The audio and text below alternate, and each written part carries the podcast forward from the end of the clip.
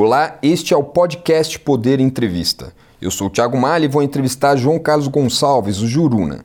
Juruna é secretário-geral da Força Sindical e vice-presidente do Sindicato dos Metalúrgicos de São Paulo. Agradeço também a todos os ouvintes que acompanham esta entrevista. Para ficar sempre bem informado, siga o Poder 360 em sua plataforma de áudio preferida. Eu começo esta entrevista perguntando o que a provável aliança, Juruna, entre Lula e Alckmin significa para os setores populares organizados? O grande acontecimento do fim de semana, do domingo, foi o jantar com é, Alckmin, Lula e uma série de outros políticos. Qual que é o significado disso para os setores populares organizados? Eu creio que é uma esperança positiva, porque você tem a possibilidade de unir duas forças políticas, né? O setor ligado ao Lula e um setor ligado progressista também ligado ao Alckmin.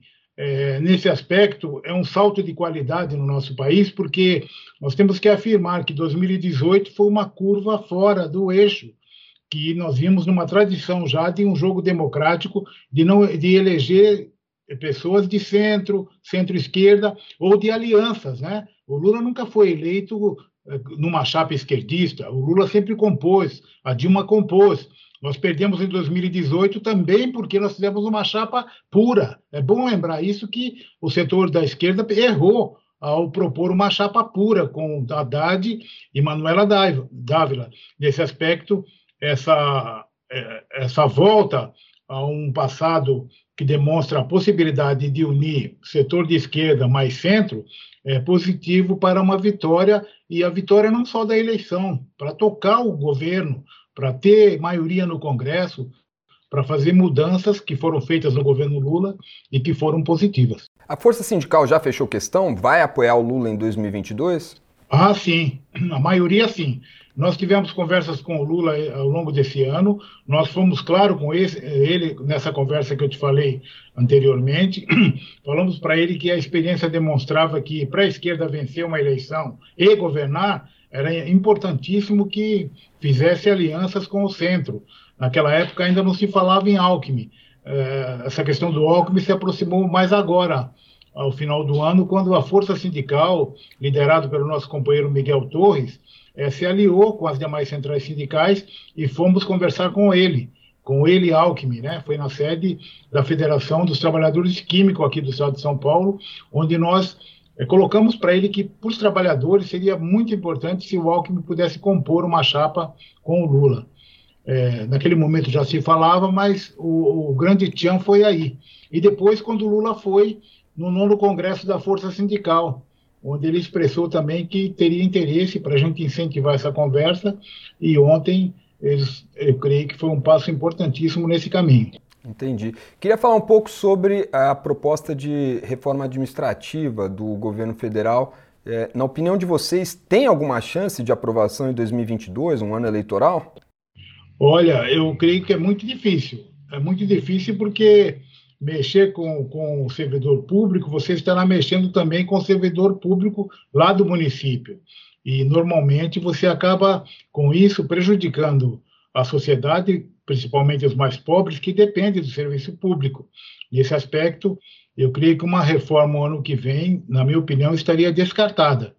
É, eu creio que esse debate é um debate que tem que ser feito pela sociedade, mas eu creio que no momento eleitoral eu acho que é bem difícil principalmente porque o servidor público é mais também, digamos, mobilizado, tem a estabilidade no emprego, os sindicatos são mais fortes, e o debate social não fica só na questão da burocracia do gasto, mas também da prestação do serviço, principalmente aos mais pobres. Qual é a posição é, da força sobre é, as propostas atuais que estão sendo aventadas aí na reforma administrativa? Olha, nós acreditamos que todo momento a sociedade tem que estar atenta à sua burocracia, ao serviço que o Estado presta à sociedade. Eu creio que nós não, não temos aquela, aquela visão dogmática de que tem que ser assim e tem que permanecer. Não. Se é possível fazer reforma que melhore, eu creio que é importante isso. Uma coisa que nós temos é que é um disparate assim dentro do, dos salários, digamos assim, de, de, de, setores dos servidores públicos que estão muito lá em cima. E, e, a maioria, a gente sabe, a maioria do servidor não está na, no teto, a maioria está ganhando pouco ali, prestando serviço na saúde, prestando serviço no atendimento público, não é? Então é importante o, o, o, o governante estar atento a essas mudanças para equilibrar, digamos assim, o orçamento. Mas eu não acredito que no momento eleitoral se seja bom mexer com isso. Entendi. Recentemente, Juruna, o Tribunal Superior do Trabalho firmou maioria para reconhecer vínculo entre o Uber e um motorista. Isso foi uma turma né, do Tribunal Superior do Trabalho, outras turmas já haviam tido decisões diferentes anteriormente. Qual é a chance é, que vocês é, veem de que esse reconhecimento seja generalizado no Brasil e como é que é, a força vê essa questão dos motoristas de aplicativo? Então, Tiago, é bom observar isso que você bem disse sobre motorista de Uber, mas há uma tendência no mundo e também aqui no Brasil de você, digamos assim, você desregulamentar o trabalho, né? o, a relação do trabalho, melhor dizendo. Então, você te, tinha, por exemplo, só para citar um exemplo, eu trabalhei na Vilares aqui em São Paulo. Na Vilares, quem trabalhava de vigilante na Vilares era empregado da Vilares. Então, nós tivemos aquele processo dos anos 80 para 90, principalmente, e dos anos 90 todo ele, de terceirização, de você começar a mudar o sistema de contratação, né? E chegamos no que você falou no Uber, que é o exagero do todo, né? A entrega do iFood, entrega de, de por aplicativo, tudo isso acaba é, criando emprego, mas sem vínculo empregatício, sem proteção social, acidentes, salários, direitos sociais, que ao longo de décadas é, no mundo e no Brasil, os trabalhadores com os seus sindicatos e com, a, com os seus representantes no Congresso Nacional foram homologando é, direitos sociais. E, e, agora há uma tendência de retirar esses direitos via trabalho por aplicativo ou via, como eu disse, de terceirização. Essas mudanças estão indo ao debate no, no, no, no Tribunal Superior do Trabalho. Né? Nós temos casos que ganhamos, nós temos casos que ganhamos, eu digo nós, porque somos classe, na, na, na Califórnia, ganhamos na Inglaterra, ganhamos na Espanha. Essa é uma tendência também mundial, no sentido de que quem trabalha pelo mínimo de trabalho que tenha, tem que ter uma certa proteção social. Um garoto aqui de 17 e 18 anos, de bicicleta, na cidade de São Paulo, entregando é, é, alimentos do, do, restaurante, pode ser atropelado, pode bater, pode sofrer acidente. Quem vai protegê-lo? Essas coisas têm que entrar no debate da força sindical e das demais centrais sindicais. E eles não têm um sindicato porque não tem a, a lei, a lei sindical do sindicato no Brasil tem que ter um, um vínculo empregatício para você criar um sindicato.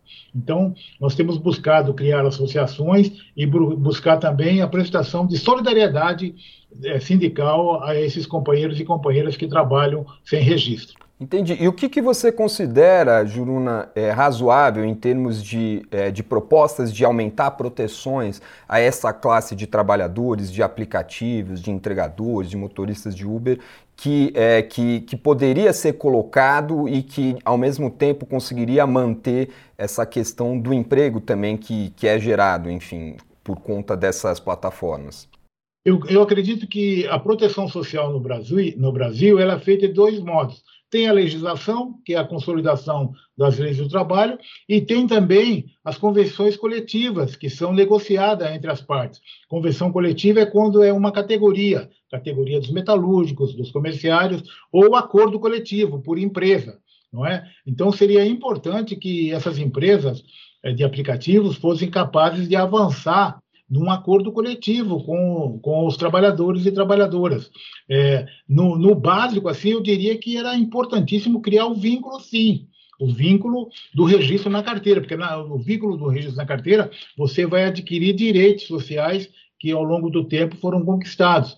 É, tem direitos que foram retirados, porque perdemos algumas coisas no Congresso Nacional, mas as convenções coletivas elas, elas é, se balizam no momento econômico que estamos vivendo, nem sempre você tem um bom acordo, mas é o acordo possível naquele momento. Então, para o setor de Uber, para o setor de iFood, setor de, aplicativos, seria importante que nós avançássemos numa negociação coletiva com as partes. Entendi. É, há alguma coisa em, em, curso nesse sentido, neste momento, Juruna? Enfim, em termos de organização dessas pessoas, em termos de, de negociação com as empresas? No, no, momento, nós tentamos, é, via, via conversar com as empresas de aplicativos para formular uma proposta. Esse foi um trabalho que as centrais sindicais começaram a fazer. Mas é, muitas coisas têm ido para o tribunal, porque vai as reclamações chegam na justiça e tem que tomar uma decisão nos tribunais. E esse é um debate também que eu acredito no Congresso Nacional seria possível nós regulamentarmos. Não com esse Congresso agora. Eu acho que tudo que, que, que vai para lá, você precisa de muita pressão para conseguir, digamos assim, é, adquirir direitos sociais. Mas, de qualquer maneira, a experiência em outros países demonstra que a, a negociação entre as partes, trabalhadores com sua, sua organização, seu sindicato, sua central, com as empresas, eu creio que é um passo importante. Esse passo, Tiago, nós temos que dar no Brasil, nós temos que cada vez mais valorizar as convenções coletivas e acordos coletivos. É, essa experiência nós desenvolvemos ao longo dos anos 70, principalmente de 1978 para cá, porque antes era ditadura, não tinha negociação coletiva, as regras sociais eram feitas pelos tribunais, ou não, naquele momento não tinha aumentos salariais. Foi a partir de 78, 1978, que você desenvolveu negociações coletivas entre as partes e convenções coletivas para a categoria.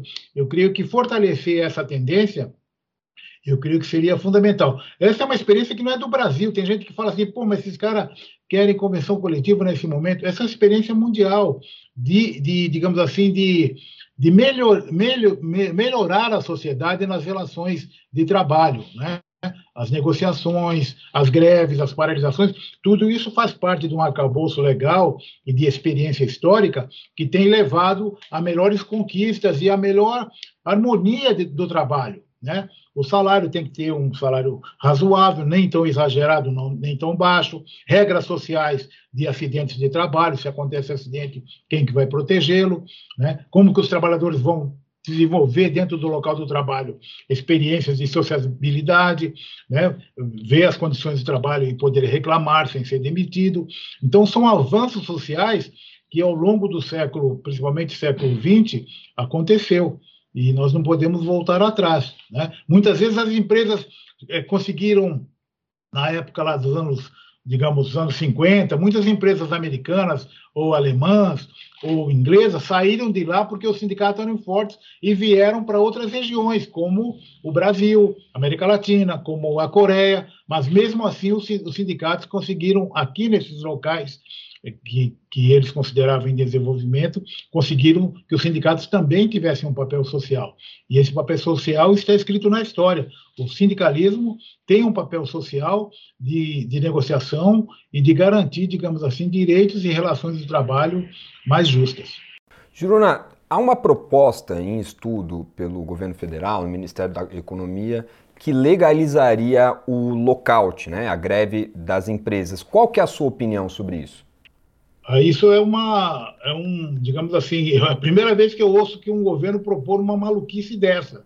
Por quê? Porque nesse aspecto, vamos pegar o serviço público de transporte de ônibus. Você, você estaria dire, dando direito ao patrão de paralisar o, o, o, a prestação de serviço numa cidade e fazer pressão sobre o governo local, ou estadual, ou federal, para exigir as suas reivindicações. Isso é um contrassenso. Isso, isso a legislação, eu não, não conheço uma legislação no mundo que garanta isso. Eu acho que o governo propor isso, esse grupo de trabalho que foi criado, é um contrassenso é, à organização social, porque você, como patrão, você chega lá na fábrica e fecha no cadeado e hoje não vamos trabalhar. Tudo bem se for, digamos assim, uma empresa metalúrgica, mas e serviços públicos? não é? Você não vai fechar o hospital, você vai fechar a escola, você vai fechar o serviço de, de eletricidade, os ônibus, como é que vai ser isso? O metrô? Eu, eu acho que é um contrassenso uma proposta como essa. É uma proposta para tumultuar, digamos assim, o debate, na minha opinião. E a proposta de liberação do trabalho aos domingos? É, eu, quando falo assim, Tiago, eu, eu trabalhei na Petrobras, tá? lá na Baixada Santista, quando morava lá. você tem os turnos de trabalho hoje que já trabalham domingo, tá? Você tem as siderúrgicas que já trabalham domingo. Você tem o pessoal que trabalha nos ônibus já trabalha domingo. O pessoal do shopping já trabalha domingo. O que precisa e é necessário ter é regras de negociação entre as partes. Hoje não está proibido trabalhar domingo. O que é necessário é que haja um acordo com os trabalhadores daquela empresa ou daquele, ou daquele grupo de trabalhadores da cidade, dos comerciários, por exemplo. Tiver um acordo, se trabalha. Se não chega a um acordo, tem que ter um jogo de cintura ali para ver o que é melhor se fazer. Não é que a legislação vai dizer que é obrigado a trabalhar, não é? É preciso, hoje, você pode trabalhar desde que você tenha um acordo. Você não pode ser é, é, ser obrigado a trabalhar no domingo, tem que ter um acordo para isso. O, o, que é ruim é eles quererem colocar uma regra de dizer que vai trabalhar, e mais do que isso, hoje nós temos a cada, a cada, a cada quatro domingos trabalhados, tem direito a um. Eles estão querendo colocar a cada sete domingos não é? Já é uma regra, e isso é intervenção do Estado nas relações de trabalho. Eu, eu me coloco totalmente contra, as centrais sindicais já se colocaram contra, os comerciários também, mas um alerta, assim, Tiago, aos seus é, ouvintes, ao pessoal que está assistindo, é, é possível trabalhar domingo, sim, os sindicatos fazem acordo para isso, e é claro, se o cara trabalha domingo, deixa de deixa a família, deixa de ir à missa, deixa de ir ao seu culto, ele mudou a sua rotina. É, um direito que ele tenha um adicional, por exemplo, na minha opinião, um adicional a mais. Tem gente que fala assim: ah, mas essas regras aí vão atrapalhar é, o emprego. Não é verdade. Você só vai abrir domingo porque há a procura. Tem gente que quer comprar no domingo. Então, vamos fazer regras para esse trabalho desde que haja acordo entre as partes né, entre trabalhadores e a empresa e os trabalhadores assistidos pela sua organização ou sindicato. Foi noticiado também recentemente, Juruna, um estudo pedido pelo governo federal propondo o fim do pagamento da multa do FGTS. Você enxerga chances disso prosperar? Ah, é muito difícil, é muito difícil, porque uma regra como essa, Tiago, você estaria diminuindo em 40%, digamos, a indenização das pessoas. E o pior de tudo é ouvir de especialistas dizer que as pessoas é, querem ser demitidas para receber os 40%, entendeu? Quando, na realidade, o, o, os 40% é que garante que as empresas não façam rotatividade todo ano, porque tem setores do trabalho e você sabe disso, tem setores do trabalho que você não precisa de muita experiência. Você pode renovar constantemente o, o, os seus empregados se quiser. A cada convenção coletiva que venham regras sociais de reajuste salarial, ele pode demitir. Não é? Então, com a multa de 40%, é uma maneira de garantir que não haja tanta rotatividade do emprego. Mesmo assim, nós consideramos alta a rotatividade no nosso país. E essa regra que eles, que eles propuseram é uma regra que acaba diminuindo, digamos assim, a indenização dos trabalhadores e trabalhadoras que estão trabalhando. E, e digo mais: dizer que rebaixar salário rebaixar a indenização vai gerar emprego é uma visão muito atrasada do processo econômico, porque você precisa de consumo, você precisa de ativo circulante no salário das pessoas para que eles comprem as coisas, para que haja venda, para que haja produção e assim um círculo virtuoso possa ocorrer na sociedade. Quem acha que cortando o salário vai melhorar as condições econômicas do país está muito enganado. O mercado interno ele é importantíssimo em qualquer, em qualquer país e no Brasil principalmente porque nós somos é, uma sociedade com milhões de habitantes, quer dizer, nós temos um mercado interno que pode ser, digamos assim, incentivado cada vez mais. Juruna, desde a, desde a reforma trabalhista do ex-presidente Michel Temer, em 2017, a arrecadação sindical, a gente sabe, foi noticiado, caiu mais de 90%. A gente sabe também que houve é, na Força, por exemplo, assim como em outros sindicatos, uma grande reestruturação. Queria que você falasse um pouco sobre isso, como tem sido se readequar a essa nova realidade e como que isso trouxe impactos no poder de negociação dos sindicatos e na dinâmica sindical como um todo. Eu não tenho a dúvida. É, nós tínhamos no Brasil é, o sistema da contribuição sindical, não é? é? Você pagava um dia de salário todo um ano para o seu sindicato, mesmo não sendo sócio, tá?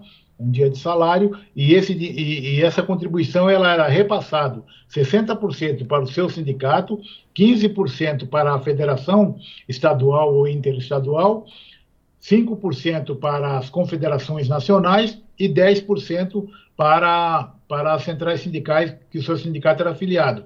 E 10% ia para uma conta emprego e salário do governo. É, no, no, governo Lula mesmo, nós achamos que essa regra poderia ser modificada. Não é? Por que, que tem que ser um imposto sindical? Né? Era contribuição sindical, mas antes era imposto.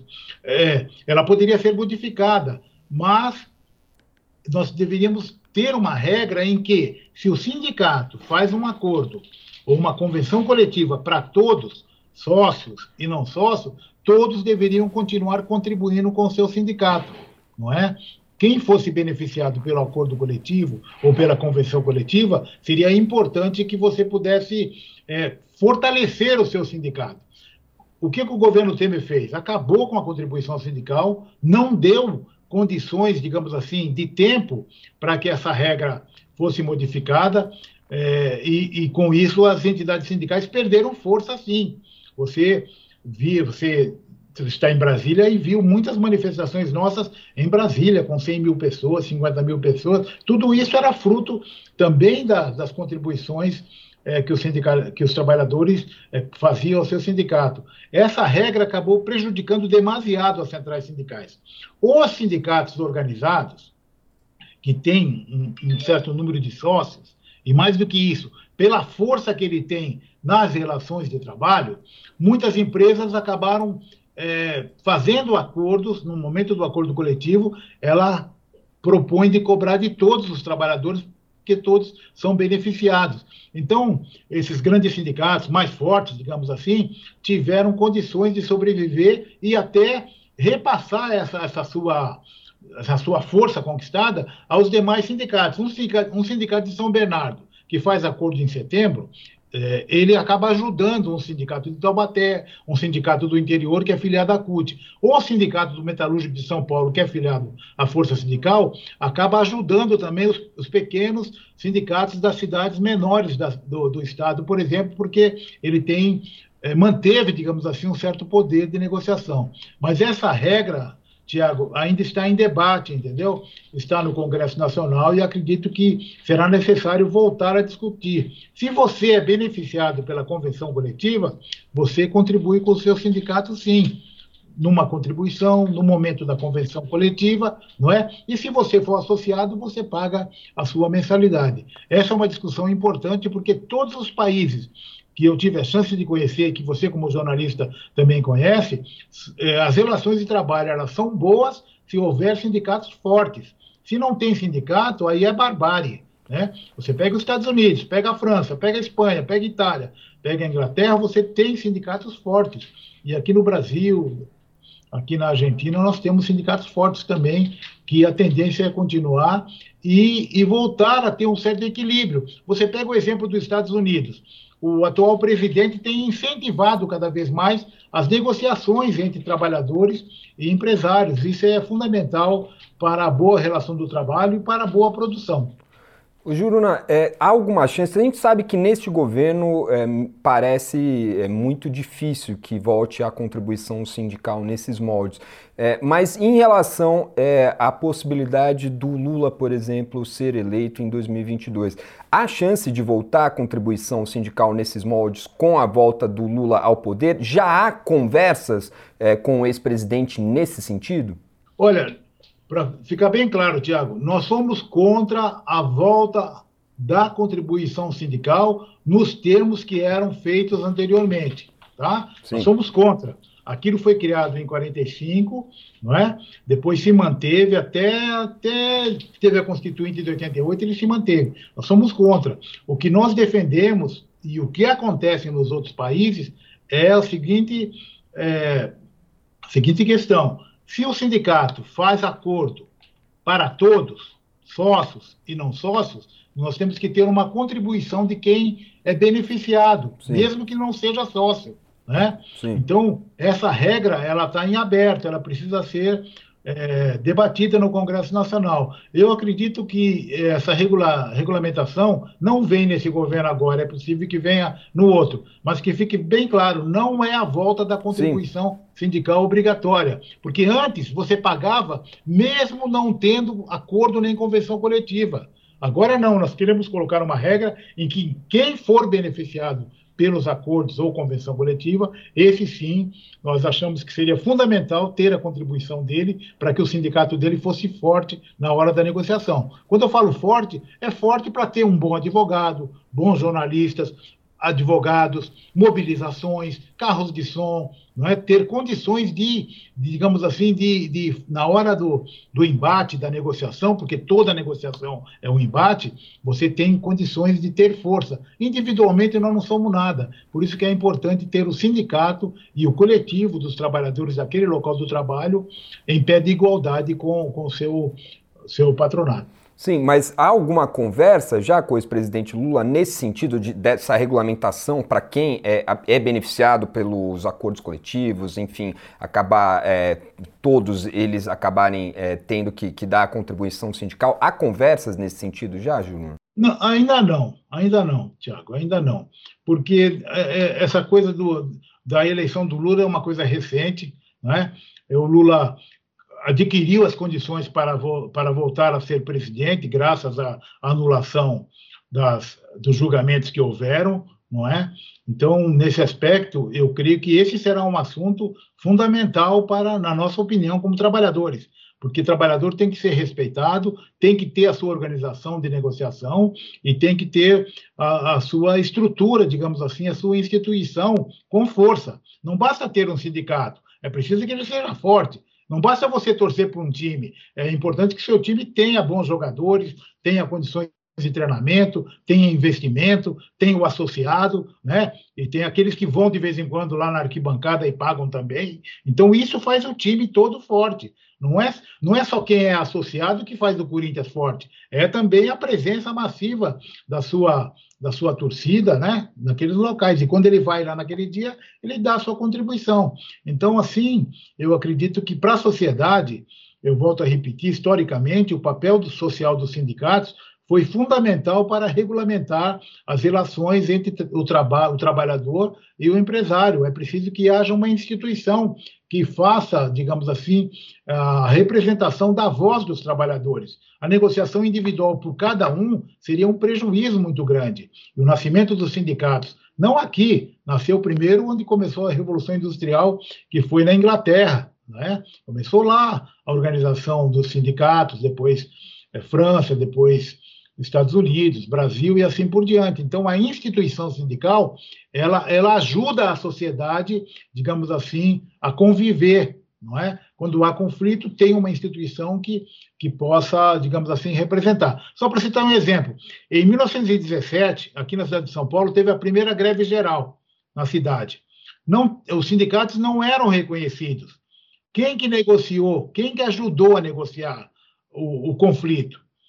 O jornal O Estado de São Paulo foi uma das instituições da cidade que ajudou a, a negociar e a solucionar aquele conflito. Aí depois, nos anos 30, que foi regulamentado os sindicatos. Então, o papel social dos sindicatos não é só para reivindicar para ele. Ele tem o papel da negociação e ele tem o papel também de pressão social, né, sobre saúde, sobre alfabetização, sobre direito de voto, sobre previdência social, todas essas coisas que todo mundo, vou assim exagerar, que todo mundo hoje usufrui, os sindicatos tiveram um papel social não só no Brasil, mas em todo o mundo. Juruna, estamos chegando aqui ao fim da nossa entrevista. Eu queria, antes de terminar, te perguntar é, o que, que você acha que será o papel é, dos setores populares organizados, dos setores sindicais, no ano que vem, 2022, um ano de eleições, muita coisa em jogo. Como que você acha que vai é, ocorrer essa dinâmica da participação dos setores sindicais em todo esse cenário eleitoral? Ô, Tiago, primeiro assim um balanço, né? É, nesse ano de pandemia, os sindicatos e as instituições democráticas tiveram um papel social muito forte, não é? Nós que conseguimos o auxílio emergencial, Fomos nós que fomos à negociação em Brasília, discutir, quando naquela época o presidente era o, o Maia, né? conversamos com ele. o papel social que teve aqui o governador do estado a obrigar o governador do estado, Dória, a enfrentar o, o, governo central sobre a questão da vacina. A sociedade toda se mobilizando para vacinar e a maioria se vacinou. Esse papel social os sindicatos tiveram de incentivar a negociação, né? incentivar os acordos eh, os acordos de redução de jornada para que as pessoas pudessem eh, ficar mais em casa em determinados momentos, não é? Então, esse papel eu creio que os sindicatos vão manter o ano que vem. E os setores populares eh, também estarão no debate social das eleições, mas principalmente ainda no último ano do governo Bolsonaro. É importante que a sociedade toda se mobilize para enfrentá-lo. E enfrentá-lo, hoje já temos mudanças sociais fortíssimas, como eu falei. Ninguém está levando a sério esse negócio dele falar que não precisa vacinar. Todo mundo está se vacinando, não é? É um governo totalmente descolado da sociedade brasileira. Então, eu acredito que para nós o ano de 2022 é um ano eleitoral, um ano fundamental para a gente dar um passo positivo na democracia. A América Latina está fazendo eleições e, e tudo está apontando para um rumo positivo. Os Estados Unidos também deu um rumo ao seu país. E aqui no Brasil será fundamental que a sociedade brasileira possa, digamos assim, trabalhar mais unitariamente. A esquerda, o, o centro, os movimentos sociais e acredito que isso ontem, volto a falar como você começou a perguntar para mim, é, o jantar onde Lula e Alckmin compareceram, eu acho que foi fundamental para esse passo. A sociedade precisa estar é, coesa para enfrentar o mal maior, que nesse caso, na minha opinião, é o Bolsonaro e sua turma que tem prejudicado o nosso país com ações negacionistas e de incentivo de conflitos no nosso país. Nosso país tem que dar um passo positivo cada vez mais para melhorar as condições econômicas, né, melhorar o emprego, melhorar a saúde, enfim, ter um rumo que estava sendo trilhado desde os anos, digamos, os anos 80. Chega ao final esta edição do podcast Poder Entrevista. Em nome do jornal digital Poder 360, eu agradeço ao João Carlos Gonçalves, o Juruna. Obrigado, Tiago. Um abraço a você, um abraço aos seus ouvintes e um Feliz Natal a você, a todos os seus ouvintes e um bom ano novo para todos nós. Um abraço. Agradeço também a todos os ouvintes que acompanham o podcast. Essa entrevista foi gravada no estúdio do Poder 360 em Brasília em 20 de dezembro de 2021. Para ficar sempre bem informado e saber o que pensam as principais autoridades do país, siga o Poder 360 em sua plataforma de áudio favorita. Muito obrigado e até a próxima.